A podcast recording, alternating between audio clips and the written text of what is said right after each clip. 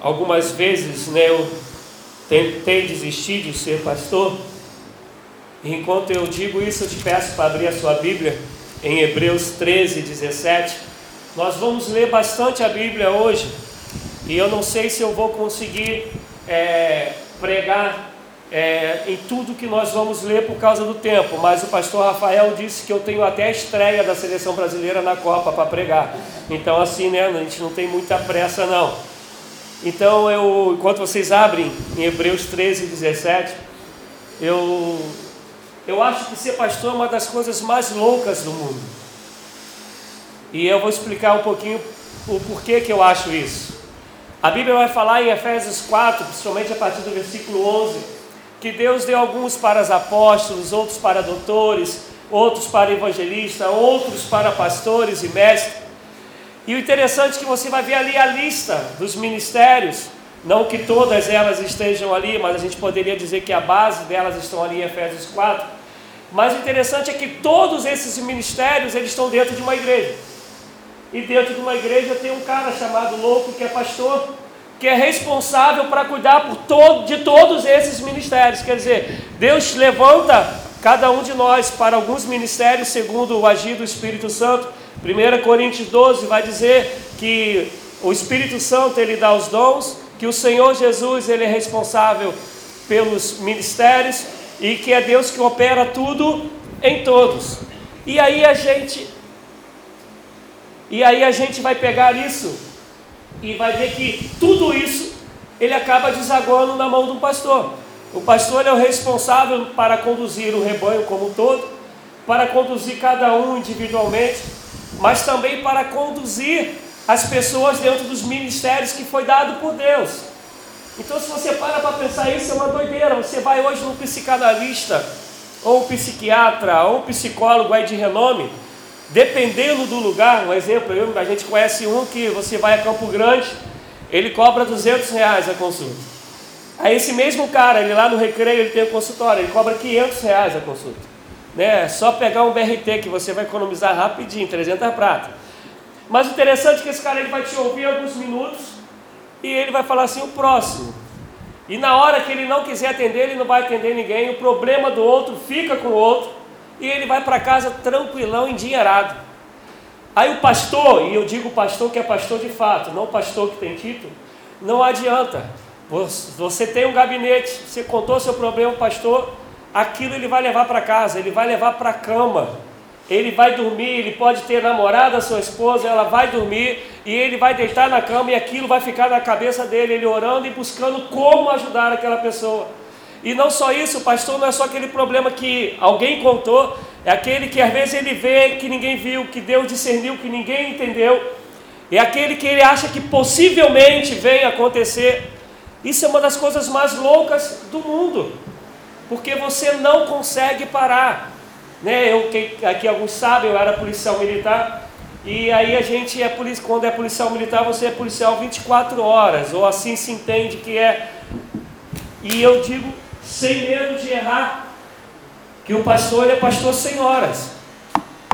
Porque não adianta, você não consegue mais se desligar, se você de fato é pastor, daquilo que Deus deseja fazer através da sua vida. Então, todo o tempo é uma preocupação de você descobrir: Deus, eu estou no caminho certo. Senhor, isso que eu estou fazendo é correto. E o grande problema que eu vejo na gente e aí eu falo de maneira geral, batista, metodista, assembleia, onde é que seja, é que nós perdemos a noção da importância de um pastor quando é pastor de fato. Nós não entendemos mais que, e é o que a gente vai ler agora, o que está escrito aí em Hebreus 13, 17. Vamos ler juntos? Hebreus 13, versículo 17. Quem achou, diga, achei. Então diz assim a palavra, a palavra do Senhor quando eu consegui ganhar do vento. Diz assim: Obedecei aos vossos pastores e sede submissos para com eles, pois velam por vossa alma, como quem deve prestar contas, para que façam isso com alegria e não gemendo, porque isto não aproveita a vós outros. Vou repetir. Obedecei aos vossos pastores e sede submissos para com eles, pois velam por vossa alma, como quem deve prestar contas, para que façam isto com alegria e não gemendo, porque isto não aproveita a vós outros. Depois você abra sua Bíblia em 2 Timóteo 3 e deixe aberto aí que a gente vai ler pra caramba dessa, a gente vai ler até o capítulo 4 e o versículo 5. Mas olha que essa passagem primeira que nós lemos está dizendo que a igreja ela tem que velar pelo seu pastor e ela tem que ser submissa ao seu pastor. E eu quero dar sempre ênfase: o pastor, quando ele é pastor, não é um profissional de púlpito. Pastor, aquele que geme contigo, que chora contigo, que se alegra contigo, que se preocupa contigo, aquele que não negocia, a gente vai ver isso mais para frente, que não negocia a palavra de Deus. Se o pastor é de fato pastor, diz a palavra que a igreja, ela tem que ser submissa e ela tem que ter cuidado dele. Se a gente prestar atenção no final do versículo, vai estar dizendo assim: ó, você não pode ser uma pedra de tropeço, você não pode ser um peso, você não pode ser um empecilho. Ao contrário, você tem que ser aquele que corrobora, que colabora com a caminhada do Evangelho, porque para que ele possa todo o tempo estar em condições de pastorear a voz, porque está dizendo no finalzinho, porque se você não faz isso, isso não é bom a vós outros. Quem são esses vós outros? A igreja. Se a igreja não colabora para com o pastor, quem realmente sofre mais é a igreja. Porque se o pastor não está em condições de, como ele vai cuidar dos outros? Mas o interessante é que também tem essa parte do pastor que, como eu disse antes, que essa loucura de ser pastor, diz que o pastor vai prestar conta de cada um diante de Deus. Eu, como eu tive três anos no Peru, eu vivo algumas coisas assim que, quando eu paro para pensar nesse versículo, pastor Rafael, eu acho uma loucura.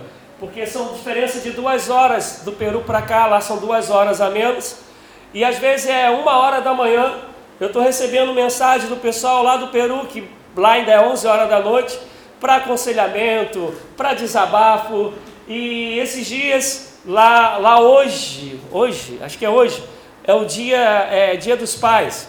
E aí o responsável nacionalmente pela área de comunicação da igreja me escreveu, pastor, eu preciso de um versículo para botar aqui falando sobre o dia dos pais. E teoricamente a missão acabou, né? Eu já estou aqui em casa no Brasil.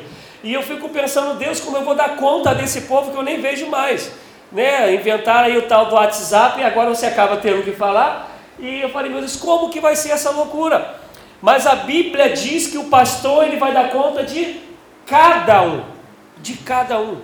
Imagina, hoje aqui não somos muitos, mas mesmo esses não muitos que somos, está dizendo a Bíblia que se você é ovelha do pastor Rafael, vai chegar um dia que ele vai aparecer diante de Deus, vai começar lá com Jorge, Ana, e vai cada um, ele ter que prestar conta. Eu não sei como vai ser esse negócio esse dia, mas se está escrito eu creio, amém? Você crê? Mas está escrito os dois lados, está escrito que você é responsável para que o ministério dele seja realizado de maneira agradável, que fala aí com alegria, prazeroso, não tem que ser aquele negócio que muita gente vive hoje, caramba, tem que ir para a igreja hoje, vou encontrar fulaninho, ah meu Deus, misericórdia, eu sei que isso não acontece aqui não, só lá em Curicica, onde eu sou pastor, né? vou encontrar fulano, meu pai, e dei de cara com ciclano, meu Deus, não é assim, diz que tem que ser agradável, tem que ser prazeroso. E se você presta atenção na passagem, ela é condicional. Que está falando que quem causa ser prazeroso para o pastor é a igreja. Ainda que o pastor ele tenha aqui em si mesmo por esse chamado, porque Deus não erra, amém? Se Deus chamou, é porque ele sabe que foi para isso que ele criou o pastor Rafael. A Bíblia vai dizer no Salmo 139 que nossa vida é um projeto de Deus. Se Deus que projetou, ele fez o melhor que ele podia fazer. Ele não fez mais ou menos, ele não errou para mais, nem errou para menos. A nossa vida, a minha e a sua, é um projeto de Deus. E aí, quando ele chama o Rafael, quer dizer, para o pastor Rafael, ele chamou, para Deus, isso é desde da criação. E ele fala: Rafael, te chamei para isso. Um dia eu vou te pedir conta desse chamado, porque sou eu que chamo e capacito, sou eu que chamo e dou graça, sou eu que chamo e dou escape. Mas também tem um negócio: a igreja vai ser cobrada, porque se a igreja for pedra de tropeço, só Jesus na causa. E um dia vocês também vão prestar conta, sabe por quê? 2 Coríntios diz que todos nós vamos comparecer diante do tribunal do Senhor e vamos prestar conta de tudo que fizemos e de tudo que deixamos de fazer. Interessante que quando a gente ora, normalmente a gente pede perdão pelos pecados das ações que nós fizemos. Tu pode ver assim, Senhor, me perdoa porque menti, ainda que raramente nosso pecado tenha nome, né? Senhor, perdoa por pensamentos, palavras e obras. Mas pecado tem nome: mentira, prostituição, adultério e por aí vai. Inveja. Mas normalmente a gente pede perdão pelos pecados que nós agimos, onde nós fomos os agentes. No entanto, quando a gente vai ler Mateus 25, mostra o pecado da omissão. Tive fome, não me deste de comer. Tive sede, não me deste de beber. Tive nu e com frio, não me cobriste. Tive preso e enfermo e não me visitaste. É o pecado que a gente deixou de fazer. Tiago vai dizer que aquele que pode fazer o bem e não faz, comete pecado. Mas o interessante é que está dizendo a Bíblia de maneira bem clara, bem clara, que se a gente não ajuda, não corrobora para o ministério pastoral, nós estamos cometendo pecado. Se eu e você, enquanto membros, não somos aqueles que levam alegria para o ministério pastoral, estamos cometendo pecado. Mas eu sei que vocês já sabiam disso, né? Eu estou aqui só chovendo no molhado. Eu sei que todo mundo já tinha tentado isso, falou assim: caramba, eu tenho que ser o melhor ajudador possível para o meu pastor, porque a Bíblia diz que assim tem que ser, não é? Então a gente pode fechar a Bíblia e ir embora. O grande problema da gente é que a gente deixou de ser igreja. A gente passou a ser membros de uma instituição. Por favor, escutem o que eu quero dizer. A igreja do Senhor, ela não precisa de instituição. A instituição que contém a igreja do Senhor. Vou melhorar o que eu quero dizer. Quando a gente vai ler Atos, a Bíblia diz que já existiam os pastores. Paulo ele vai dizer, né, aqueles que são pastores, que são evangelistas. E se você lembra da igreja de Atos dos Apóstolos, a Bíblia diz que o povo era chamado do povo do caminho. Amém? Vocês conhecem isso? que sempre que vai dizer sobre os discípulos, sobre aqueles que iam crescendo, fala que era o povo do caminho. E aí Atos vai dizer que eles se reuniam nas casas e no templo. Nas casas, o que a gente hoje chama de discipulado, a gente chama de célula, vai dizer lá em Atos, nas casas e no templo. Já existia aí os, os, os pastores.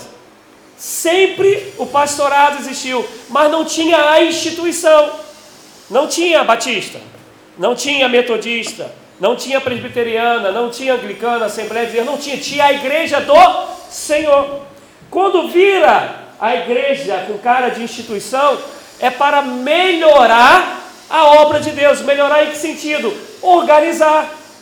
Por favor, entendam o que eu vou dizer aqui, em nome de Jesus. Se vocês entenderem isso, eu já estou feliz. Quem aqui tem criança com três anos para baixo? Ninguém? Tem? Você tem? Qual o nome de vocês, meninas? Lu? Josiane. Josiane, quando você vai ensinar teu filho ou filha, não sei, você vai começar a ensinar a atravessar a rua, você vai falar para ele, se você ainda não fez, quando o sinal estiver vermelho, não, não é, estiver vermelho para o pedestre, você não atravessa. Quando estiver vermelho para o carro, aí você vai poder atravessar. Por quê? Você está ensinando, na verdade, a segurança para o seu filho ou filha. Vai chegar uma idade que ele vai ter lá 30 anos. Ele está 11 horas da noite na estrada do pré. E o sinal está aberto para os carros. Todavia não vem carro. Ele vai ficar parado esperando 11 horas da noite no Rio de Janeiro? Não vai, né? Ele vai atravessar. Porque quando a gente ensinou o sinal vermelho, a gente está falando para o filho: Filho, eu estou preocupado com a sua segurança. É por causa da sua vida. vai chegar uma hora que ele vai saber medir o que de fato é seguro para ele ou não. Ficar 11 horas da noite na estrada no Rio de Janeiro sem passar ninguém não é mais seguro há muito tempo, amém? Né? Lamentavelmente. Então o que ele vai fazer? Não tem carro. Se não tem carro, por que eu vou ficar parado? Eu vou atravessar. Vou trazer para a gente agora sobre a instituição. As leis da instituição, ela foi criada para colaborar com a obra de Deus, com o caminho, com a organização da obra de Deus. Mas nunca a instituição ela pode ser maior do que a obra de Deus. Nunca a instituição ela pode ter mais peso daquilo que o Senhor Jesus nos chamou para fazer, que é amar ao próximo como a si mesmo e amar a Deus acima de todas as coisas. Todo momento que a instituição ela ferir alguém, você tem que abrir mão da instituição, porque esse alguém que está sendo ferido é alguém por quem Jesus Cristo morreu na cruz do Calvário. O grande problema da gente hoje é que a gente ama mais as regras, a instituição, do que ama a obra, do que ama o pastor, do que ama o irmão. O grande problema hoje é que a gente acha que a instituição está em primeiro lugar. E eu quero te dizer, vai acabar a instituição, mas a igreja do Senhor ela vai permanecer. E a gente precisa entender isso, porque a gente só vai saber cuidar do pastor, a gente só vai saber cuidar dos nossos irmãos no dia que a gente compreender isso. Amém, meus amados? Vocês estão me olhando com jeito, mas eu quero crer que é em amor. Vamos abrir as nossas Bíblias ainda em Timóteo, como eu falei, 2 Timóteo 3. Vamos ler bastante. Aquele relógio ali, ele é pilha ou bateria? Que saudade de dar um tiro agora, hein? Mas vamos lá, 2 Timóteo 3. Podemos? Eu vou ler bem devagar, eu não vou querer ler versículo por versículo, é, pregar em versículo por versículo, senão não daria tempo. Mas eu quero, vou ler devagar para que a gente entenda o que está sendo dito, e dentro do que está sendo dito, eu vou tentar pregar um pouquinho. Sabe, porém, isto: nos últimos dias sobrevirão tempos difíceis, pois os homens serão egoístas, avarentos, jactanciosos, esses que adoram arrumar uma briga, arrogantes, blasfemadores, desobedientes aos pais, isso não acontece não, né? Ingratos, irreverentes, desafeiçoados, implacáveis, sem domínio de si, cruéis, inimigos do bem, traidores, atrevidos, enfantuados, mais amigos dos prazeres que amigos de Deus, tendo forma de piedade, negando-lhe, entretanto, o poder. Vou abrir só um parênteses aqui. Essa aqui, segundo os estudiosos, é a segunda maior lista de pecado na Bíblia. Talvez ela só perca para Romanos é, é, no capítulo 1. Talvez ali só esteja a maior lista de pecado. A segunda é essa. Foge também destes Pois entre eles se encontram os que penetram sorrateiramente nas casas e conseguem cativar mulherinhas sobrecarregadas, sobrecarregadas de pecados, conduzidas de várias paixões, que aprendem sempre e jamais podem chegar ao conhecimento da verdade. E do modo porque Jan, e do modo porque Janes e Jambres resistiram a Moisés, também esses resistem à verdade são homens de todo corrompidos na mente, réprobos quanto à fé. Eles, todavia, não irão avante, porque a sua insensatez será a todos evidentes, como também aconteceu com aqueles. Tu, porém, tens seguido de perto o meu ensino, procedimento, propósito, fé, longanimidade, amor, perseverança, as minhas perseguições e os meus sofrimentos, quais me aconteceram em Antioquia, Icônio e Listra, que variadas perseguições tenho suportado. De todas, entretanto, me livrou o Senhor. Ora, todos quantos querem viver piedosamente em Cristo Jesus serão perseguidos, mas os homens perversos e impostores irão de mal a pior, enganando e sendo enganados. Tu, porém, tu, porém, Rafael, permanece naquilo que aprendeste, de que foste integrado, sabendo de quem o aprendeste, e que desta, desde a infância sabes as sagradas letras, que podem tornar-te sábio para a salvação pela fé em Cristo Jesus. Toda a Escritura é inspirada por Deus e útil para o ensino, para a repreensão, para a correção, para a educação na justiça, a fim de que o homem de Deus seja perfeito e perfeitamente habilitado para toda boa obra. Conjuro-te perante Deus e Cristo Jesus, que há de julgar vivos e mortos, pela sua manifestação e pelo seu reino. Prega a palavra insta, quer seja oportuno, quer não, corrige, repreende, exorta com toda longanimidade e doutrina, pois haverá tempo em que não em que não suportarão essa doutrina, pelo contrário, cercar-se-ão de mestres segundo as suas próprias cobiças, como que sentindo coceira nos ouvidos, e se recusarão a dar ouvidos à verdade, entregando-se às fábulas. Tu, porém, se sóbrio em todas as coisas, suportas as aflições, faz o trabalho de um evangelista, cumpre cabalmente o teu ministério. Já lemos Bíblia para toda semana, né? Paulo, quando ele escreve essa carta, essa é a última carta que o apóstolo Paulo escreve. Ele estava preso e não era mais uma prisão como a primeira. A primeira ele era uma prisão religiosa e ele se encontrava em casa ele recebia até as pessoas dentro da sua casa. Essa aqui não, ele está preso e é uma prisão política. O pessoal está insatisfeito com que tudo que Paulo, com a sua pregação que ele tem feito, estava mudando na sociedade. E aqui eu abro um parênteses, né? como eu falei aqui, alguns sabem, eu sou pastor hoje na igreja metodista. E o metodismo, quando ele nasceu, ele nasceu no ano de 1738 na Inglaterra, na época da Revolução Industrial. E o único país que não foi atacado ou não foi é, impactado pela violência, pela guerra, foi a Inglaterra. Porque John Wesley e seus amigos, quando oravam, eles, é o que a, a igreja metodista chama da experiência do coração aquecido, ele sentiu o Espírito Santo de Deus tocar nele, aquecê-lo, e ele saiu pregando o Evangelho, ele começou a pregar na sua própria igreja, igreja anglicana, e quando ele pregava contra o pecado, ele pregava uma vida de santidade, o pastor presidente não aceitou aquilo porque o pessoal dos dízimos grandes e iam acabar saindo da igreja, porque a maioria era adúltero, a maioria é, enchia a cara, e ele estava pregando uma vida de santidade, e aí o pastor presidente falou para ele assim: Olha, ou você muda a pregação, ou você tem que ir embora. E ele falou assim: então vou embora, e o mundo é minha paróquia. E o primeiro lugar que ele prega é em cima do túmulo do, do seu próprio pai.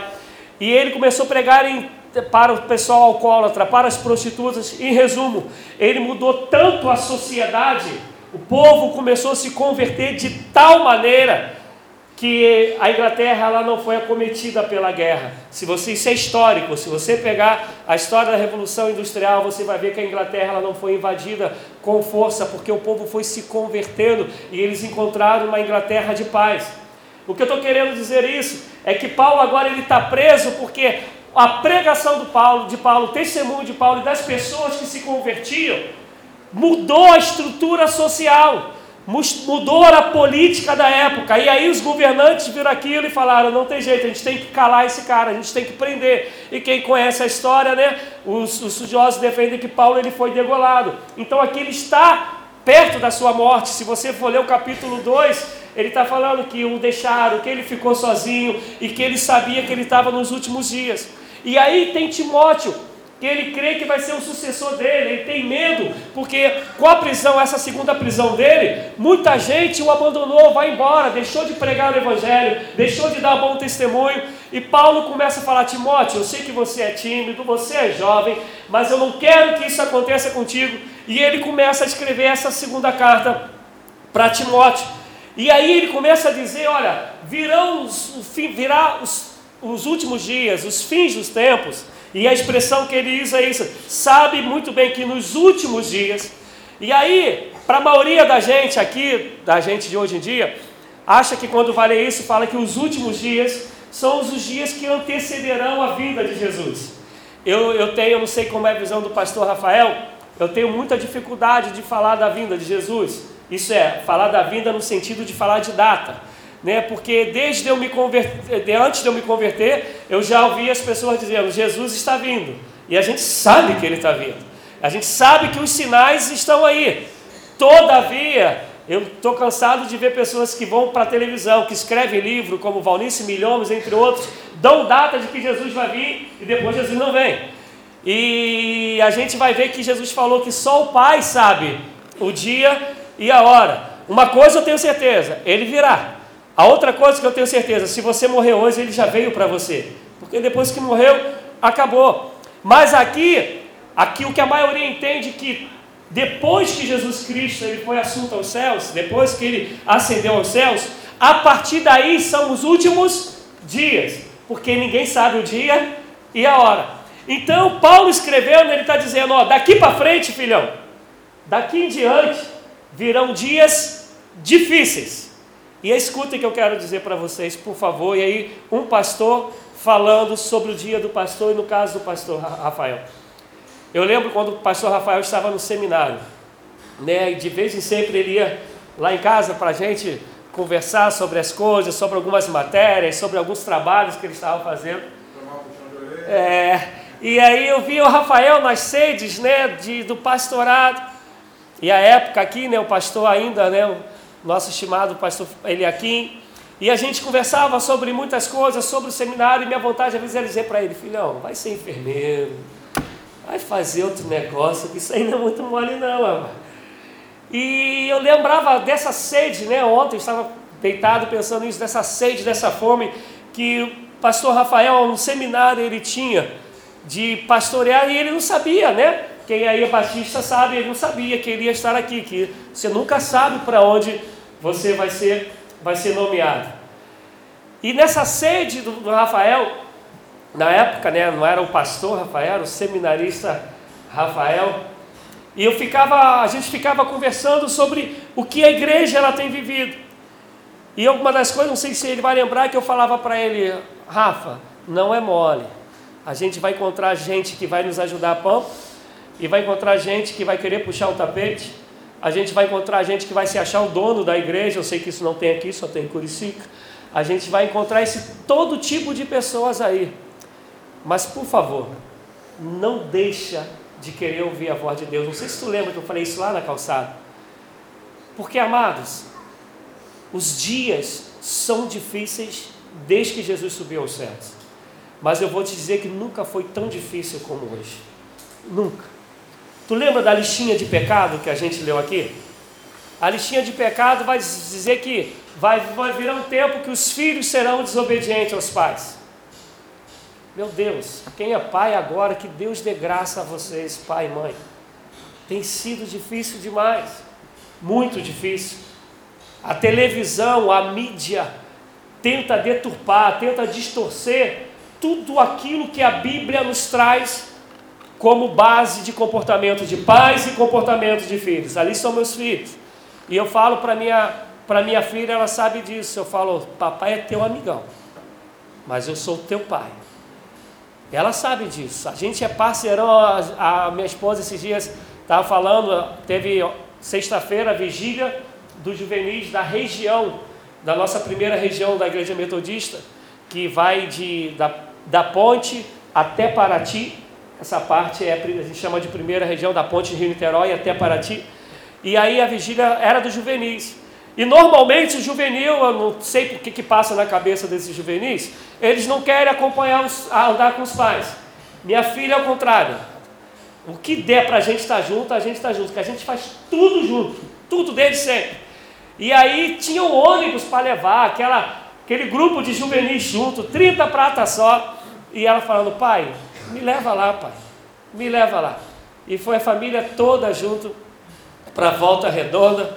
A gente ficou lá na vigília. Tiago conseguiu ficar até umas duas e pouca da manhã acordado.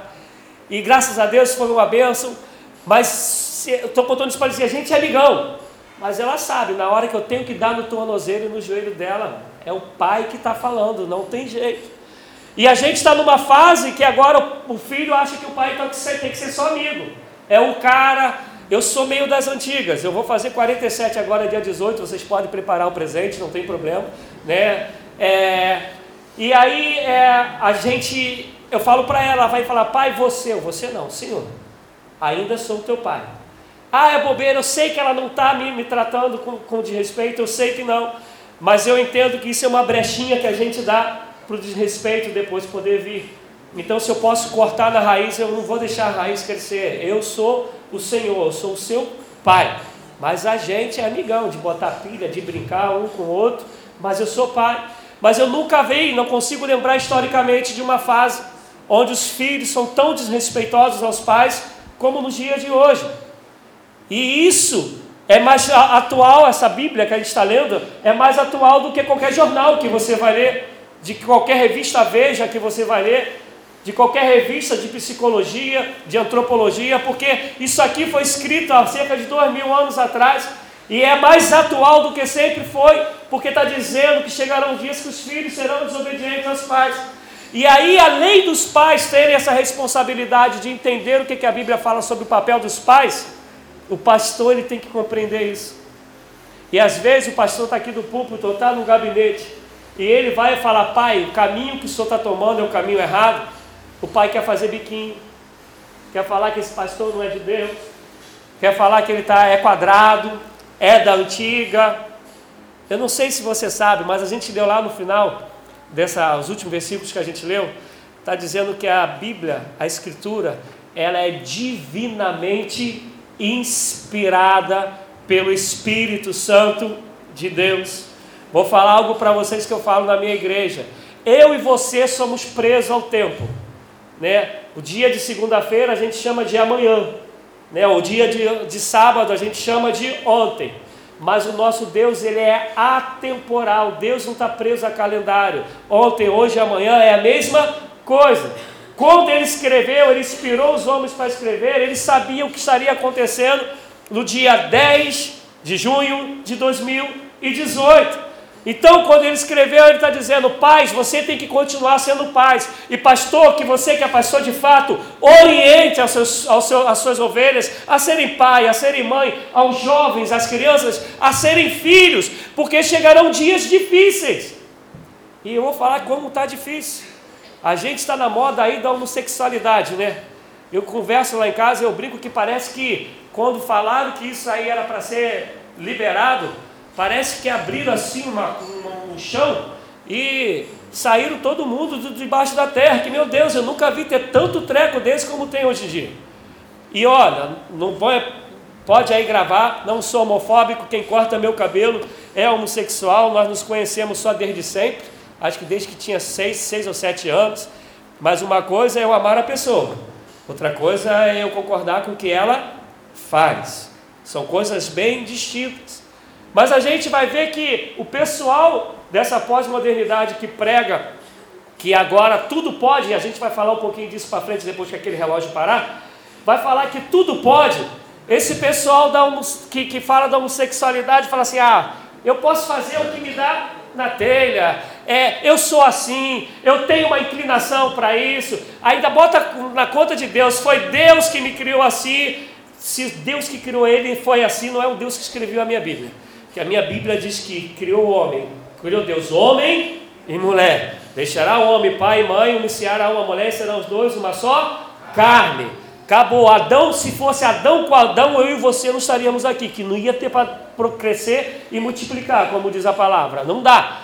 Mas aí o pastor, que é pastor, que vai falar pai, mãe, filho, está errado, isso é pecado, é contra a palavra de Deus, a maioria das ovelhas ficam chateadas. A maioria das ovelhas fica chateado porque não é isso que quer ouvir. E aí, além de ficar chateado, sai e fala mal do pastor. Ah, ele é um quadrado. Ele está no tempo de Dondon, quando Dondon jogava no Andaraí. E a gente precisa compreender que a Bíblia ela é imutável. E o pastor que é pastor, ele não caminha segundo a sociedade. Ele é um agente de Deus dentro desta sociedade. E se você é homem e mulher de Deus, cristão e cristã, você é um agente de Deus nessa sociedade que a Bíblia te chamou para ser luz do mundo e sal da terra. Você está no meio daquilo que é diferente de você, mas você não se contamina, você não é influenciado, você é aquele que influencia, que leva o bom sabor de Deus para essa terra. E o primeiro versículo que a gente leu de Hebreus está falando que o pastor e as ovelhas têm que caminhar juntos. As ovelhas têm que ser colaboradores com o pastor e o pastor tem que ser pastor de verdade, porque os dias vão ser difíceis. Me perdoe o que eu vou falar aqui, talvez vocês não gostem, mas aí a gente tem aquela igreja conhecida que diz: pare de sofrer. A minha Bíblia diz ao contrário, pastor, escuta o que eu vou te falar. A Bíblia fala assim: no mundo tereis aflições.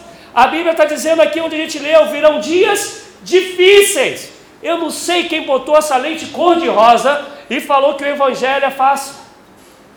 Não dá para viver, não tem como você estar no meio do mundo caído e achar que tudo tem que ir tranquilo para você. Não vai, porque você está numa guerra constante. Efésios 6 vai dizer que a nossa luta não é contra a carne, nem contra o sangue, mas contra principados e potestades que atuam nas regiões espirituais. Aí tu acha que quando tu está de férias, Satanás tirou férias da tua vida por causa disso? Tu acha que quando tu vai dormir, o diabo falou assim, vou dar dormida também agora, porque ele dormiu. A luta, ela é constante, porque ele veio para matar, roubar e destruir. E aquele que sabe, que pensa estar em pé, cuide-se para que não caia. Isto é, você está numa guerra espiritual todos os dias, ainda que você esteja lá na Ilha Grande, mergulhando na Lagoa Azul, que eu gosto muito. Ainda que você esteja lá, mas o reino espiritual, a batalha continua. Aí diz a palavra do Senhor que os anjos do Senhor acampam ao nosso redor para nos guardar, para nos livrar. Talvez você não esteja atento porque tu está mergulhando naquela água linda da Lagoa Azul, mas a luta espiritual ela continua. E os dias, pastor Rafael, são difíceis. Vai dizer algumas palavras aqui em grego, que eu não vou, como eu falei, não dá para seguir os versículos todos, mas algumas palavras em, em, em grego que fala filotoros, que quer dizer aquela pessoa, aquela pessoa que a única ou a maior preocupação dela é ela mesma. Vocês, quem aqui da antiga conhece uma música que fala assim, eu me amo, eu me adoro. É mais ou menos quando Paulo escreveu isso, ele falou assim, vai chegar um tempo que vai ter um pessoal aí que é esse pessoal, quando ele vai falar que jactanciosos e tal, ele está falando desse pessoal que se ama tanto, tanto, tanto, tanto, tanto, que se puder ele casa com ele mesmo, ele beija ele mesmo e se dana os outros. Ele não está preocupado com mais ninguém. A única preocupação dele é ele mesmo.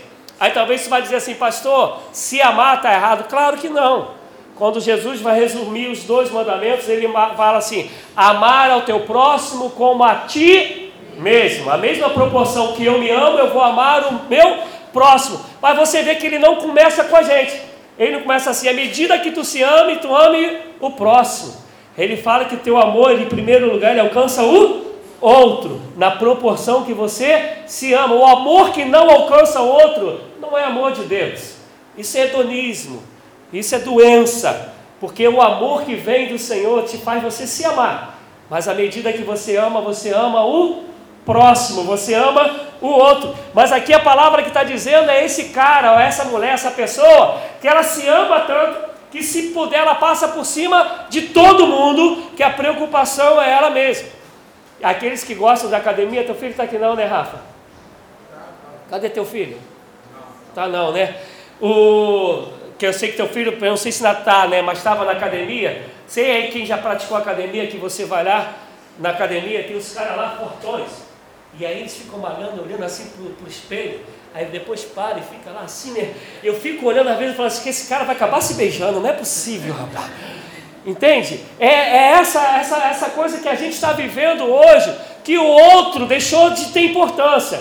O que a preocupação é ele mesmo. E aí a gente fala, pastor, mas o que, que isso tem a ver com a gente? Primeiro tem que ver com a gente, porque se você não cumpre o evangelho, que você tem que amar o próximo como a ti mesmo, você está no lugar errado, mano. Você não pode ser chamado nem de cristão nem de cristã. Porque o evangelho só é evangelho porque alcança o outro. A segunda coisa é porque se você está preocupado só em você, com você mesmo, nunca nenhum pastor vai ser bom pastor para você. Porque ele de vez em quando ele vai falar o que você não quer ouvir. Ele vai fazer coisas que você não gostaria que ele fizesse, porque a tua preocupação é sempre você nunca é a comunidade. Nunca a tua preocupação é fazer com que o pastorado do pastor seja um pastorado de alegria. Eu, quando cheguei lá na igreja onde eu estou pastoreando, Estava até contando ali para o pastor Rafael. Na igreja metodista tem um negócio, a nossa liderança se chama CLAM, C-L-A-M, Concílio Local de Ação Missionária. Tudo na metodista termina com AN, que é ação missionária. Coreano, Concílio Regional, que é da região de ação missionária. E a CLAM é formada com os líderes de cada ministério e cada sociedade. A minha primeira reunião que eu tive com eles, assim que eu cheguei na igreja, eu sentei com eles e falei o seguinte: olha só, toda vez que a gente vier por uma reunião, que cada um tiver preocupado com aquilo que acha que é certo, a gente vai começar e terminar a reunião na hora. Porque toda reunião do povo de Deus, a preocupação tem que ser com aquilo que é o melhor para o reino de Deus. Porque senão vai chegar aqui o Jorge vai falar assim: Eu quero que a, que a, a igreja seja branca. Quanto é o nome, amado? Aí o Robson vai chegar aqui, eu acho que tem que ser branca com bolinha azul com os riscos verdes. Aí vai chegar o outro vai falar aqui, não, eu acho que tem que ser legal o papel de parede. A preocupação está sendo com o reino? Cada um está preocupado com aquilo que acha certo. E aí Jesus vai dizer que um reino dividido não subsiste. E aí a gente tem que compreender que toda e qualquer reunião da liderança não é pensando em mim mesmo. Escuta o que eu vou dizer, igreja. Eu e você somos chamados pela Bíblia de servos. No grego quer dizer doulos. Doulos quer dizer escravo. E aí Paulo vai dizer assim: como liberto, eu me fiz escravo no Senhor. Isso quer dizer, você não está aqui para ser servido, você está aqui para servir. Você não é cristão para conquistar, você é cristão porque Jesus já conquistou tudo na cruz do Calvário, já deu a mim e a você a vida eterna, já riscou todos os pecados que era contra nós, que está em Colossenses 2, e colocou o nosso nome escrito no livro da vida. A gente precisa entender que nós fomos chamados para sermos sacerdócios santos do Senhor. E eu estou vendo que eu não vou pregar nada do que eu pensei. Mas vamos seguir. A minha filha está lá, normal. Porque a gente precisa compreender que a igreja ela só vai caminhar junto com o pastor, ela só vai ser alegria para o pastor, partindo do princípio que o pastor é pastor de verdade, quando a gente compreender que cada um foi chamado para servir, que o que importa não é aquilo que eu entendo, mas é o que Deus quer. Paulo, eu acho, eu acho Paulo fantástico. Eu, eu sou muito apaixonado por Paulo. Paulo, algumas cartas, ele vai escrever assim quando ele vai falar para os romanos: Quis eu ter com vocês, mas o Espírito Santo de Deus não me permitiu. Olha, Paulo fala: Na minha vontade é essa, mas a vontade de Deus não é. E olha que coisa simples: Paulo queria ir visitar os irmãos em Cristo, a igreja do Senhor que estava lá. Mas Deus falou para ele: Não, Paulo, quero você em outro lugar fazendo outra coisa. Se Paulo fosse esse que eu me amo, eu me adoro, ele ia falar: Jesus, eu quero fazer a minha vontade, não estou preocupado com o que o Senhor acha. E a gente não estaria lendo, eu não estaria ouvindo as coisas maravilhosas que Paulo escreveu, se Paulo não fosse esse que entendesse: olha, eu me amo, mas eu sei que o Senhor me ama mais do que eu mesmo me amo, e tudo que o Senhor faz é bom, e por causa disso eu me rendo à Sua vontade, que eu fui chamado para servir. O dia que eu e você, cada um entender isso, todo pastor vai fazer a obra dele com alegria, e nada vai poder parar a obra do Senhor. Amém, amados? Amém. Pode falar amém, não morde não, é legal essas coisas. Amém, glória a Deus, essas coisas são legais. A outra coisa que a Bíblia vai dizer, porque não dá para falar de todos os, o, todas as listas que estão aqui, é uma hora que ele vai usar uma outra palavra que eu não vou nem falar no grego para a gente não perder muito tempo, que também vem palavra de, de, de filhos, de amor, é que ele vai usar aqui amor, ele fala aqui avarentos, que está aqui, mas é aquele que tem amor ao dinheiro, amor ao poder. Eu esses dias, né, eu como, como pastor metodista, eu tenho um bispo. O bispo, a, a metodista ela é dividida em, em regiões, então tem um bispo da primeira região, que antes dele ser bispo nós somos amigos há um tempo de caminhada. E eu fui ter uma reunião com ele de algumas dificuldades econômicas que a minha igreja está vivendo. E, e a, a, igreja ela não tem condições hoje de suprir tudo que eu teria que ter direito como um pastor integral, como alguém que vive só do rei. E dentro da conversa, a gente falando, ele falou assim: Não, Amaral, ele me chama de Amaral, que é o meu nome de guerra, né? na época da polícia, ele fala: Eu sei que você não tem amor ao dinheiro. E ele falando: E isso aí você não precisa estar preocupado, que a gente sabe quem, quem você é. E né, não sei se todos aqui sabem, eu era sargento da Polícia Militar, faltando quase oito anos para eu me reformar. Eu saí da polícia para poder continuar fazendo missão lá no Peru e hoje viver só do reino. Eu não sei, né? Eu creio que eu ainda estaria vivo se eu continuasse sendo policial, mas eu sei que meu salário também não seria de todo ruim, fora os, os direitos, né? Que eu já seria hoje segundo, segundo sargento. E aí eu conversando com ele, ele falou assim, não, Amaral, a gente sabe que você não tem amor ao dinheiro. Mas o, o engraçado é que ao contrário, a gente vai ligar a televisão e vai ver alguns pastores aí pregando, a maioria das coisas que eles pregam é sobre dinheiro. A gente vai ver alguns pastores, eu, eu louvo a Deus por algumas coisas falando de mim, tá, amados, da minha vida, e eu tenho oportunidade às vezes de pregar a igreja, que igreja gigantesca. Mas também o ano passado eu preguei por duas vezes em uma igreja que é quando tinha mais pessoas foi quando a minha família chegou. Né? Igreja vazinha. E quem me conhece, eu raramente eu prego pouco tempo. E a mesma amor, a mesma dedicação, ao mesmo tempo que eu prego para seis, oito, eu prego para 200, 400, 500. Porque eu sei que Deus ama cada um, Ele ama a todos, mas ama a cada um. Eu sei que a palavra de Deus quer alcançar um, esse um ele pode alcançar um montão. E aí a gente vê pastores que, primeiro, ele não vai à igreja pequena. A segunda que ele pergunta assim, quanto que você vai dar?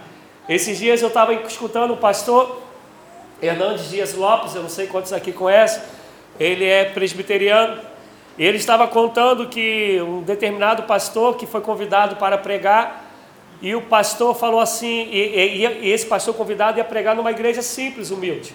E o pastor falou assim: Olha, eu quero um hotel cinco estrelas, eu quero um carro à minha disposição e, e quero, é, não lembro mais agora, tantos mil. E aí o pastor que convidara disse assim: Olha, amado, primeiro, a minha igreja não tem condições de te dar isso. Segundo, mesmo se ela tivesse hoje, eu não te convidaria mais para pregar.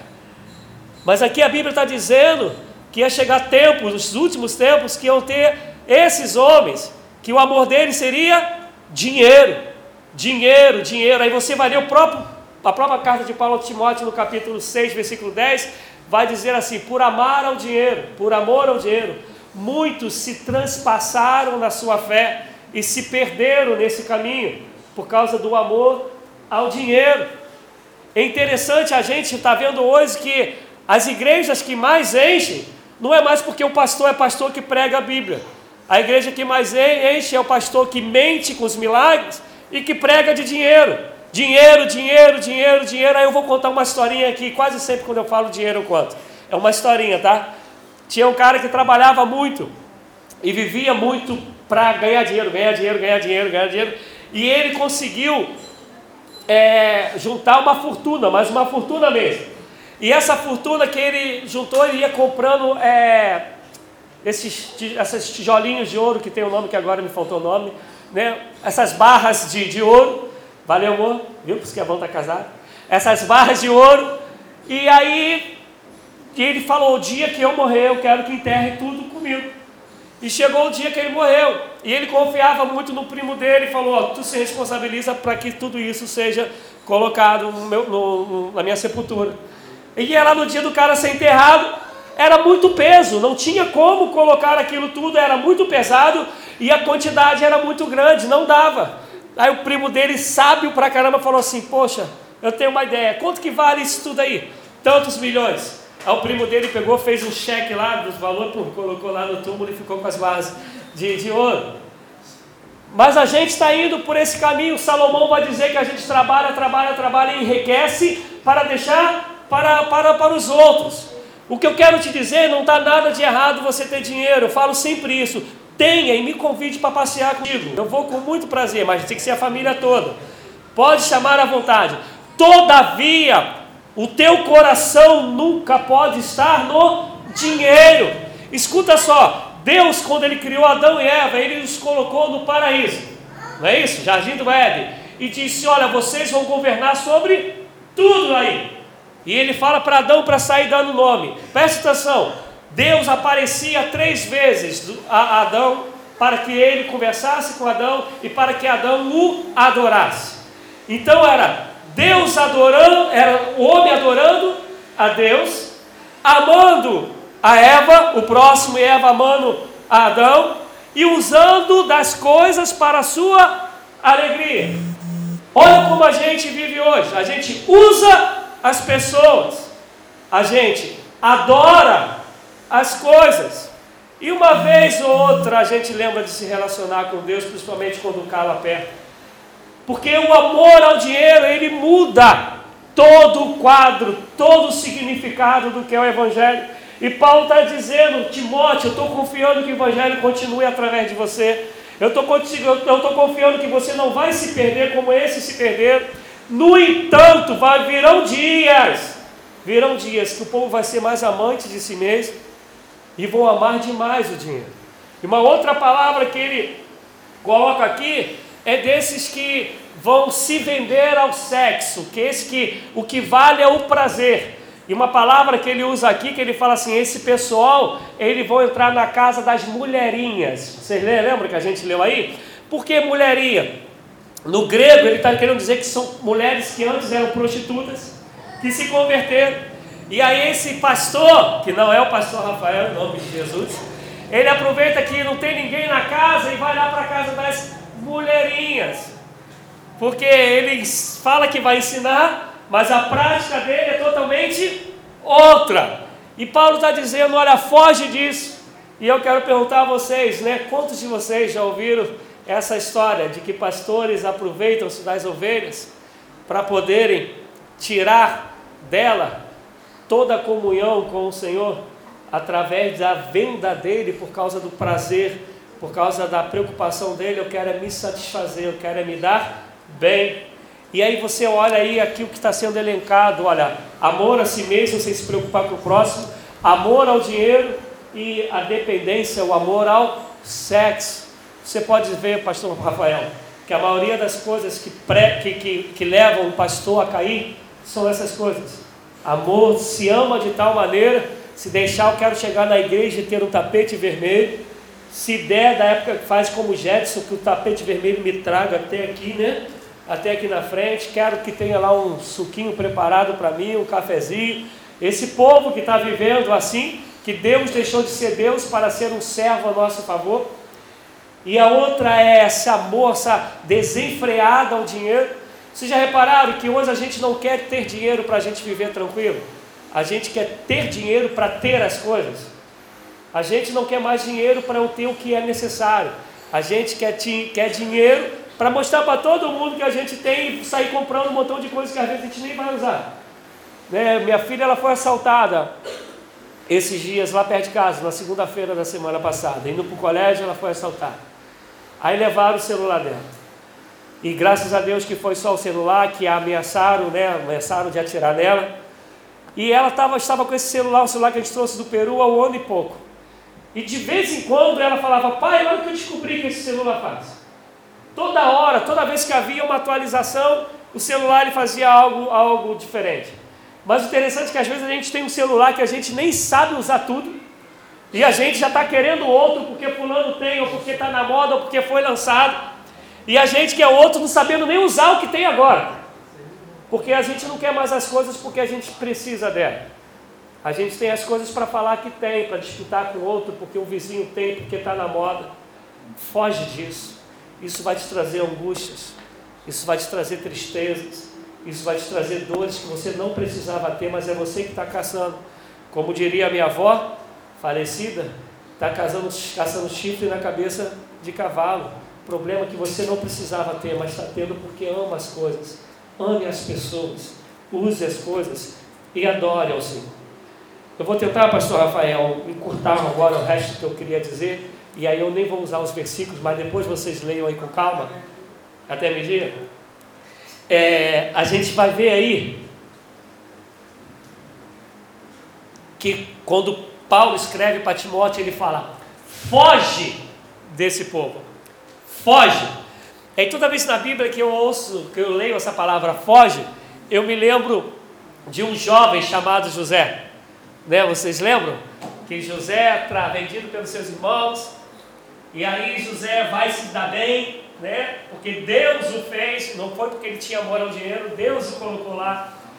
E aí a mulher de Potifar olha para aquele cara, né? Bonito, alto, morenão, fala assim: Eu vou pegar esse cara. E aí ela quer traçar o jovem, mas o jovem ele é de Deus. E ele fala assim: Olha, o meu Senhor me confiou tudo nessa casa, menos você. E ela ainda tenta ir contra ele, acho que se ela lutasse jiu-jitsu, ela ia dar um golpe nele para ele ficar travado, mas ele consegue fugir pela janela. Um pedaço da roupa fica lá, e a mulher, a gente conhece né, a história. A gente conhece a história que a mulher vai e conta lá que foi ele que tentou contar a mulher. Mas o que, que José fez ali? Ele fugiu. A gente vai ler Provérbios, a gente, Provérbios vai dizer: fuja da aparência do mal. Preste atenção nisso, ele não está falando que é para fugir do mal, não. Se tem aparência, tu já pica mula, tu já sai correndo, não experimenta para ver se o negócio é não. Já foge. Pastor Rafael, foge da aparência do mal. Igreja, jovens, fujam da aparência do mal. Eu lá na igreja tenho um costume, lá na igreja não, eu como pastor tenho um costume, eu não coloco a mão em dinheiro. Não coloco meio, só coloco no que é meu, para dar oferta, para dar o dízimo. O que entrou na igreja eu não coloco a mão. E a gente estava reunido domingo, que foi para saber se eu viria, se eles iam me liberar para estar aqui nessa manhã. E a outra coisa era também para que a gente não tem letreiro, a gente quer botar um letreiro lá na igreja e a gente conseguiu um preço muito bom, graças a Deus. E aí estava numa luta tremenda de quem que ia ser o responsável para poder é, arrecadar o dinheiro. E eu falei, não adianta, eu não coloco a mão no dinheiro, a minha esposa falou, também não vou colocar, porque eu creio até que o pessoal sabe quem eu sou, mas se tem aparência, eu não vou pagar para ver. Foge da aparência do mal. Foge, não faz o teste, não vê se tu pode suportar. Se a luta, se a situação veio até você, e aí Deus vai te dar graça para você escapar. Mas se foi você mesmo que procurou, meu amado, não coloca na conta de Deus não, que o negócio é contigo. Foi você que no teu livre-arbítrio procurou fazer aquilo que não era para ser feito. E uma das outras coisas que ele vai dizer, pastor Rafael, é que Paulo fala assim, olha, olha o que de mim tem aprendido. Igreja, esse é para o pastor, mas é para todos nós. Olha o que Paulo fala. Olha, Timóteo, tu tem caminhado comigo. Você sabe o que eu tenho ensinado. Você sabe o que eu tenho vivido.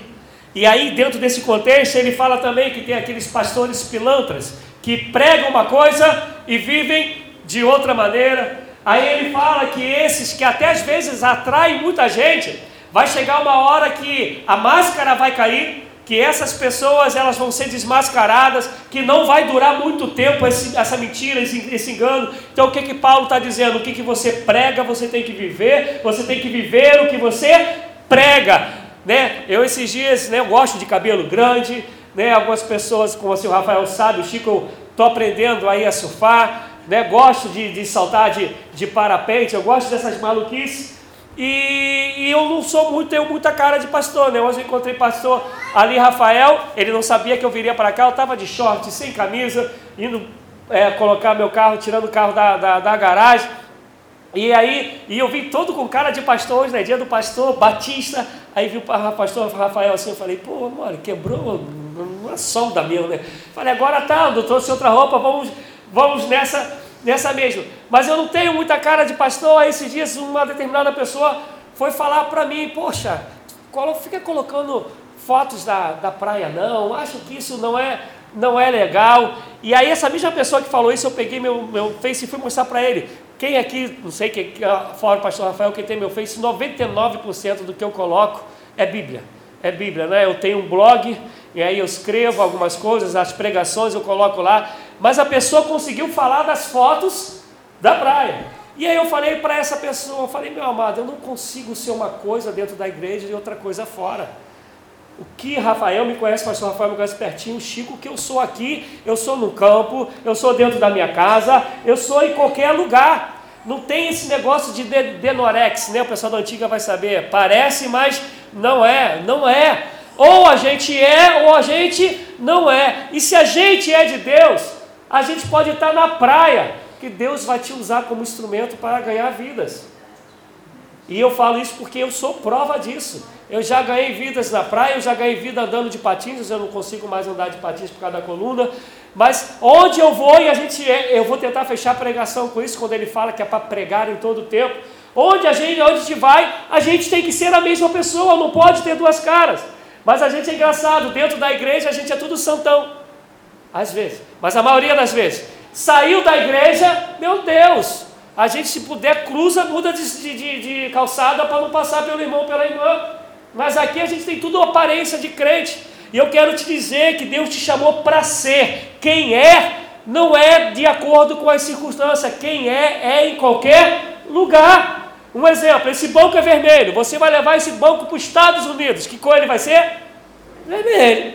Você vai levar esse banco aí, sei lá, me perdoa aí, para qualquer outra denominação. Esse banco ele vai continuar? vermelho, porque ele é vermelho, ele não está vermelho. E o chamado de Deus para mim e para você é que a gente seja. E Paulo, por ele saber quem ele é, ele fala para Timóteo: olha para mim, olha para mim, tudo que você de mim tem aprendido, tu tem me visto passar, as perseguições, a pregação do Evangelho, o meu testemunho, olha para mim.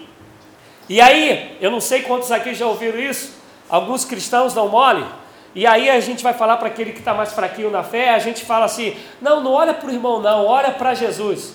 Quem aí já ouviu isso? Agora quero ver, quem já disse isso? É. Mas é interessante, capítulo 3 de Atos. Na frente da igreja formosa. Quem que estava lá? Pedro e João. E aí tem um aleijado lá de nascença. Pedro fala assim: olha para nós. Não temos ouro nem prata, mas o que temos te damos. Levanta e anda. Ele falou para olhar para quem? Olhe para nós. Meu amado, se ninguém pode olhar para você para conhecer Jesus, eu te convido a se converter nessa manhã. Entrega a sua vida a Jesus que Paulo ele está dizendo aqui, olha, olha para mim, cara, tudo que de mim você tem aprendido, tudo que em mim você tem, de mim você tem ouvido, persevera, pratique isso. Aí no caso de Timóteo, ele fala do que Timóteo aprende desde a, da, de que ele era criança, porque quem conhece a história, a avó dele, Lloyd, era cristã, a sua, a sua mãe, Eunice, era cristã, é uma geração de cristãos, ele veio aprendendo desde, desde novo. E tudo isso que você tem aprendido desde a infância e que tu tens visto em mim. Por que, que eu falei que isso não é só para o pastor? A Bíblia fala que o véu rasgou-se de cima a baixo. Não há mais separação entre Deus e o homem. Timóteo 2,5, Jesus Cristo é o único mediador entre Deus e o homem. Todos nós podemos chegar agora ao Senhor. E aí Pedro vai dizer que nós somos sacerdotes santos. Qual é a função do sacerdote? Poder chegar diante do Senhor. Eu e você, cada um que professa que Jesus Cristo é o Senhor, nós somos sacerdotes do Senhor. E qual é a função do sacerdote? Viver uma vida de santidade e apresentar as pessoas a Deus. Então você tem que compreender que teu papel é as pessoas poderem olhar para você e encontrar você o bom perfume de Cristo olhar para você e dizer assim, ó, apesar dos erros dela, porque eu e você somos falhos, mas apesar de, eu vejo que essa pessoa é de Deus, ela caminha com o Senhor, o amor a gente encontra nela, ela foge da aparência do mal, ela foge do pecado, as palavras dela para mim são palavras de vida, são palavras que traz paz, são palavras que me levantam, que me impulsionam. Essa pessoa ela é assim, porque Paulo está falando, olha para mim. Pastor Rafael, o senhor tem que ser um pastor que as pessoas têm que olhar para o Senhor e ver Jesus no Senhor.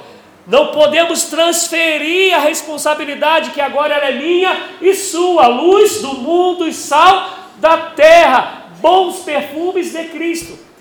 Em Coríntios, Paulo vai dizer aqui: nós somos esse perfume. Para aqueles que creem, perfume de alegria para a salvação. Para aqueles que não creem, perfume de perdição. Mas está dizendo que nós somos o bom perfume do Senhor. E a gente precisa entender: olha para mim. E aí no finalzinho, que eu dei um pulo aí bacana, porque já vai dar 11 horas. Mas aí no finalzinho ele vai falar assim: olha, entenda Toda a Escritura, ela é inspirada por Deus para ensinar, para instruir, para exortar, para redarguir, para levar para uma vida de santidade. Toda Escritura. Eu sou uma pessoa, eu falo sempre isso para quem está me conhecendo. Eu sou uma pessoa muito complicada. Eu não consigo negociar a palavra de Deus. Eu não consigo aceitar essas novidades que de tempo em tempo aparecem. Eu não consigo, qualquer coisa que aparece, a primeira coisa que eu faço, Bíblia. Qual é a base bíblica? Não sei o que o pastor Rafael prega aqui para vocês, não sei o que vocês têm crido, mas eu estava lá na vigília da igreja metodista dos Juvenis, toda hora vem esse negócio, e a gente vai fazer um ato profético agora. E eu falei, meu Deus, isso tem me irritado assim de tal maneira que vocês não têm ideia. Isso entre algumas outras coisas. E aí lá na vigília mesmo, eu peguei o celular e falei, pô, vou estudar sobre isso. Dentro da vigília, não estou podendo ficar em pé mesmo, né? Quer dizer, estou aqui, mas não estou podendo. E aí fui lá. De cara encontro um site do maluco que crê igual a mim. Tu não encontras nenhum respaldo, não existe um versículo bíblico que vai falar sobre ato profético. Não tem um, nenhum. Quem achar, por favor, me mostre, eu te desafio. Mas aí vem um doidão qualquer e fala: Não, isso é um ato profético. Os outros acham isso bonito e falam assim: Eu vou nesse negócio aí também, que isso aí é legal. Esse negócio pega. E aí vem o outro que diz assim: Profetiza sobre a vida do teu irmão. Eu falo: Meu Deus, qual é a base disso? Cara, você vai pegar o profeta Ezequiel, pastor Rafael, ele era um profeta. Repita aqui comigo para vocês não dormirem: Profeta. Ezequiel era profeta, capítulo 37. Ele, Deus chama Ezequiel no cantinho e fala: Ezequiel, lá no Vale dos Ossos Secos, lembra? Ezequiel, pode esses ossos sobreviver? Olha a resposta de alguém que é profeta: Senhor, tu o sabe. Se fosse para um montão de gente, ia falar assim: claro que pode, Senhor, deixa comigo, eu vou profetizar nesse negócio aqui. Não, mas o cara é profeta, Jorge. E ele fala: Senhor, tu sabes. E aí Deus fala para ele, então profetiza. Aí a passagem segue dizendo assim: E eu profetizei segundo a ordem de Deus. Amados, eu sei que a gente está aqui, mas eu creio em profecia.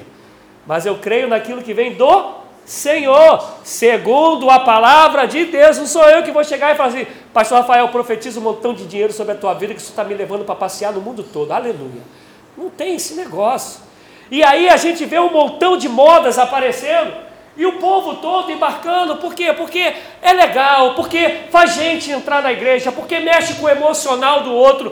Mas Paulo está falando, pastor Rafael, Toda a escritura é divinamente inspirada. Então, não vá no caminho, está tá Paulo falando para Timóteo, não vá caminho desse povo. Examine a escritura, se baseie nela. Ela já é perfeita em si mesmo para salvar o perdido, para libertar o cativo, para dar vista aos cegos, para restaurar, para tirar aquele que está angustiado e levar paz para dentro do coração dele, para revelar que Jesus Cristo é o caminho, a verdade e a vida. A palavra ela é o suficiente. E a gente não consegue entender, a gente adora novidade, a gente adora modelinhos novos. E eu quero te dizer que a Escritura diz: passarão os céus e a terra, mas a minha palavra não há de passar. Ai daquele que aumentar um vírgula, uma vírgula, um ponto, um tio, o que seja, na palavra do Senhor. A palavra nos basta.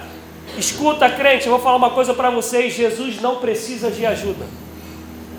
A gente não precisa de dar ajuda a Jesus. Se a gente viver o que Ele nos chamou para viver, a gente vai ver a glória de Deus sobre nossas vidas e sobre a vida dos outros. A gente vai ver a glória de Deus sobre a vida do pastor e sobre a vida da igreja. Não negocie a palavra de Deus. Sempre Jesus Cristo é o exemplo. Através dele a gente interpreta toda a palavra, toda a palavra se converge nele, através dele por ele. Não negocie, pastor, por favor, não negocie a palavra de Deus. Modismo pode ser bonitinho, mas se não tem base bíblica não serve. O pessoal aí da música, há uma música, uma canção antiga, que eu era pastor no Cantagalo, que ela, que ela que fala assim, ele vem, e ele vem saltando pelos. Pô, batida bacana, né? É muito legal. Para isso, coloca na Bíblia e fala para mim o que, que essa música está dizendo, para Deus ou para a igreja. Só pega, leia a, a, a, essa música e fala. E a gente canta e acha legal, por quê? Porque tem uma batucada bacana, o povo mexe, mas não tem nada que traz de mensagem de Deus para nós ou de nós de adoração a Deus. Cara pegou versículos bíblicos assim, solto, juntou, meteu um ritmozinho e falou: pô, isso aqui vai arrebentar. Arrebentou, vendeu para caraca. Porque a gente não tem mais isso aqui como base. Isso aqui deixou de ser a nossa fonte. E está Paulo preso perto do pastor Rafael de ser morto. Ele sabia que ele ia morrer. Eram os últimos dias dele. Ele está falando: não vá pelo modismo, permaneça na palavra, crave-a na tábua do seu coração. Não se desvie dela nem para a direita nem para a esquerda. Não é isso que diz em Josué. E para eu finalizar, eu quero pegar o finalzinho dos versículos 3 a 5. Ele vai dizer que a gente tem que guardar e pregar a palavra. Guardar e pregar. No grego, tem uma palavra que ela é usada para guardar, que ela quer dizer, quando está lá em João 21, fala que aquele que tem os meus mandamentos, João 14, 21, aquele que tem os meus mandamentos e os guarda, esse é o que me ama. Esse guarda, isso é, a palavra ela vai ser uma realidade tão grande dentro de mim, que eu vou viver através dela. Quer dizer, eu vou viver baseado nela. As pessoas vão olhar para mim e vão ler a palavra em mim. E aí aqui está falando que a gente tem que guardar e tem que instar, quem tem que insistir na palavra. E é isso que eu vou falar agora, eu falei pregando na minha igreja quarta-feira. Eu estou tentando pregar sobre é, a vinda de Jesus, né? É, tentando trazer o alerta ao que está no meu coração. Todas as quartas-feiras eu estou pregando sobre isso. E aos domingos à noite eu vou começar hoje pregando sobre o Espírito Santo, com a graça de Deus. Mas aí na quarta-feira eu falava o seguinte: eu pegava o exemplo de uma menina lá que, na igreja, uma irmã, que ela vende produtos para alisar cabelo, um montão de outras coisas aí, minha esposa vai saber explicar isso melhor do que eu. Mas ela vende essas coisas, ela vende para os salões, ela vende para as empresas. E eu falei, Meire, ela sentada no dela, Meire, eu falei, Meire, se você der uma brechinha num salãozinho aberto, você vê aquela portinha aberta ali, você vai entrar, não vai? Para vender? Ela, vou. Eu falei, e a pessoa pode falar o que for, mas você vai querer empurrar o teu produto, não vai? Ela, vou. Eu falei, se precisar, você vai falar para a pessoa, não, coloca aí uma cliente que eu vou fazer um alisamento para ela ver que o produto é bom e eu faço de graça, não é? Ela é. E eu falei, por que, que a gente não faz a mesma coisa com a pregação do Evangelho? Está aqui Paulo dizendo que tem que pregar essa palavra. Ele chega dizendo uma outra passagem que tem para Timóteo que tem que pregar a tempo e fora de tempo. O interessante, eu, eu o Jorge, a gente faz parte de um grupo de futebol. E aí, né, há umas discussões bacanas, né, sobre o Flamengo, Vasco e tal. E interessante é que tem gente que pega desde a época de Adão para falar sobre o Flamengo, consegue vir falando. É não é, Jorge? E aí vem, sai lá o Vascaíno e vai fazer a defesa né, do, do, do Vasco e tal. E parabéns pelo Vasco ontem. E vai fazer a defesa do, do Vasco, o Botafoguense e tal. Mas sempre tem uma resposta para dar, tem um fato histórico para contar, sempre tem uma tese para defender em prol do seu time. E a gente está falando de time. Aí a gente vai pegar umas crentes, os mais crentes vão falar assim: não, a denominação batista é melhor, a denominação metodista é melhor, a Bré é melhor, cada um vai defender o seu ponto de vista. Aí vamos pegar os homens que adoram carro. Não, o carro tal é melhor porque o motor dele é assim, é assim, não é? Aí vai, as mulheres vão se reunir, né, com algumas exceções, e vão falar sobre comida. Não, eu acho que se você usar o produto tal, ela fica mais, melhor, a massa fica mais macia, o sal usa só uma pitadinha, cada um vai dar o seu jeitinho da receita para fazer a mesma coisa, mas falando da sua visão de fazer a comida. Somos assim ou não somos? Amém? Mas por que no Evangelho a gente não consegue fazer isso para pregar? Porque quando é com o Evangelho a gente está cheio de vergonha, a gente fica cheio de medo, Porque no Evangelho a gente fala assim: ah, não, eu vou ser indelicado, é, poxa, não, não, não vai ser legal, não é o momento. Eu quero te dizer, amados, quando você prega o Evangelho para alguém, você está dando essa pessoa de ter o nome dela escrito no livro da vida. Você está livrando do inferno. Mas a gente consegue defender o time, a gente vê lá no grupo, né, que às vezes um fica chateado com o outro, sai do grupo, depois volta. Mas a gente não consegue ter a metade do desejo para falar para o outro que Jesus Cristo salva, que Ele morreu na cruz para perdoar os nossos pecados, que Ele ressuscitou ao terceiro dia, para que, como Ele foi o primeiro, todos que neles creem possam ressuscitar naquele grande dia. Olha só, amados, quantos bancos aqui vazios? Isso é culpa tua. Eu falo que é culpa tua porque eu não sou daqui. Se fosse na minha igreja, eu ia dizer que a culpa é minha também. Mas isso é culpa tua. Para quantas pessoas? A gente está em junho, metade do ano. Vamos botar aí 180 dias. Para quantas pessoas você pregou o Evangelho esse ano? Quantas? Se eu te perguntar se você já falou aí de militarismo, já falou mal do governo, do, do, do, município, eu tenho certeza que você já parou na fila do banco, da onde foi, já falou de sair direto. Mas minha pergunta é: quantas vezes você falou para alguém, pecador, se você não se arrepender, você vai para o inferno? Eu, antes de vir para cá, a gente tem ali dois garotos, né, que são sobrinhos da minha esposa, e eles viram para cá, os pais né, moram lá nos fundos, e aí o pai, é, eles estavam se despedindo do pai, eu falei, não, não só se despede não, mas o pai ouvindo, né? Chama o pai também. Aí eu falei, fala para ele, para ele ouvir, né? Fala para ele que o céu é de verdade, mas que o inferno também é.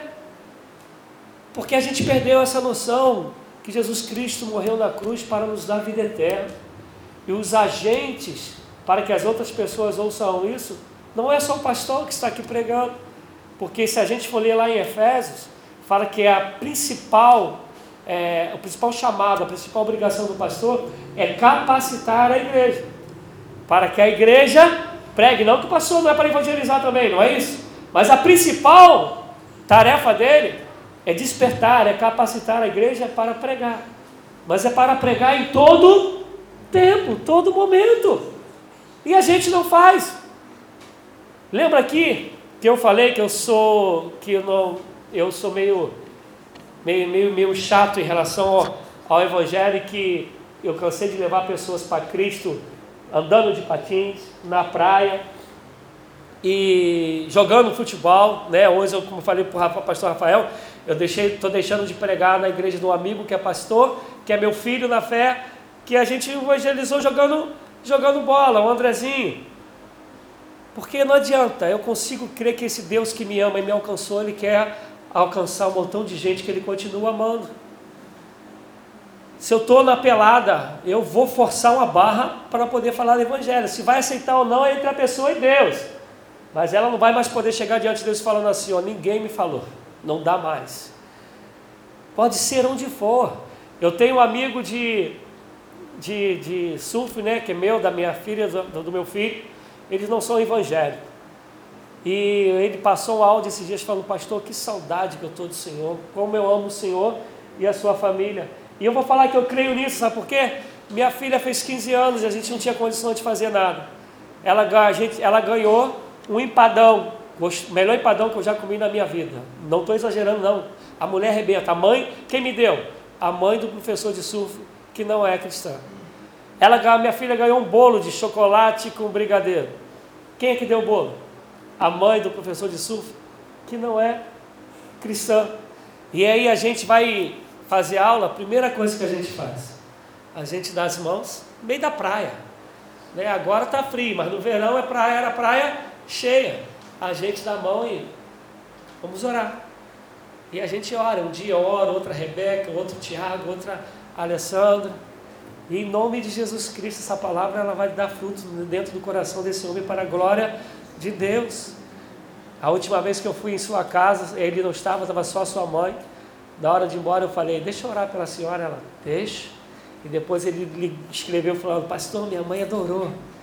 E ela não, ele não sabe, nem minha família sabe, eu sabia agora. Eu vou invadir aquela casa sem ele saber. Eu falei: Vem aqui para a gente fazer um culto. E que Deus ele nos dê graça Porque essa, essas pessoas é por quem Jesus Cristo morreu. E é, tu, é o teu chamado, é a tua obrigação pregar o Evangelho. Por isso eu quero louvar a Deus pelo chamado do pastor Rafael. Posso dizer bem de perto o quanto que ele se entregou para esse chamado. E quero terminar dizendo para ele, pastor Rafael, o que eu, dizia, eu, que eu disse para um seminarista semana passada na, lá da, da minha igreja. Eu estou tentando que ele seja nomeado para ser meu pastor ajudante, Armando. E eu falei uma coisa para ele, eu falei, meu amado, não permita que a instituição se apodere de você. Não permita que o sistema te corrompa, porque o sistema ele é cruel. Mas saiba que teu chamado vem do Senhor e um dia você vai prestar contas ao Senhor. O meu desejo em nome de Jesus Cristo é que essa igreja seja a igreja que não seja um peso para o pastor Rafael, mas que permita que ele pastoreie com alegria. E que o pastor Rafael entenda que ele é um homem que vai prestar conta diante de Deus, de cada membro, de cada ovelha. Que não se negocie a palavra do Senhor. Que não seja amante de dinheiro, de sexo. Que não seja amante da vaidade de si mesmo. Que não só o pastor Rafael, mas que toda a igreja compreenda que fomos chamados para servir, porque os dias são maus, são difíceis. A palavra que está usada no grego para dizer difíceis aqui é a mesma que está em Marcos 5, quando fala daquele endemoniado, que ele quebrava, arrebentava correntes, jogava tudo para o alto, não sei quantos aqui lembram dessa passagem. É a mesma passagem, palavra usada lá, ela é usada aqui, para dizer que é dia de luta. Tá mas que o Senhor nos abençoe em nome de Jesus. Eu agradeço essa oportunidade em nome de Jesus. Pastor Rafael, passo para você, passo para quem? Que Deus nos abençoe. Muito obrigado pelo tempo, pela atenção de vocês, amém? Deus continue te abençoando. Eu louvo e agradeço o nome do Senhor por nos dar essa oportunidade de estar ouvindo a Sua palavra, né?